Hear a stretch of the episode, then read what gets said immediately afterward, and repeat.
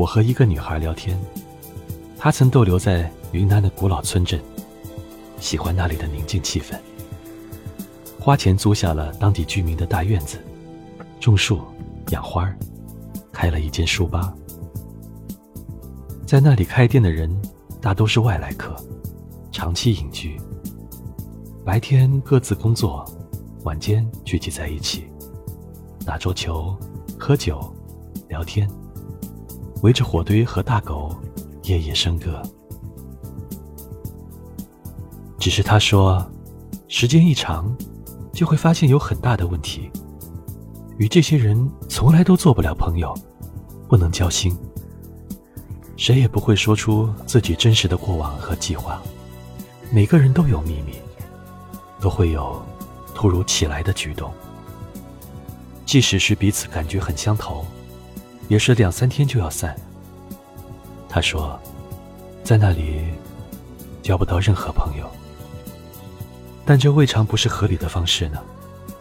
对走在路上的人来说，过客流水一般来往，彼此无情，符合想象。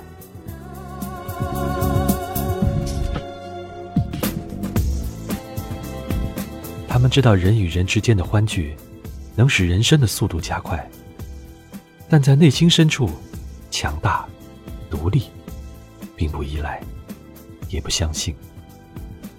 不需要长期驻留，这会使人有负担，也是无法承受的生命之轻的纠缠。所谓朋友的意义，不过是锦上添花的热闹。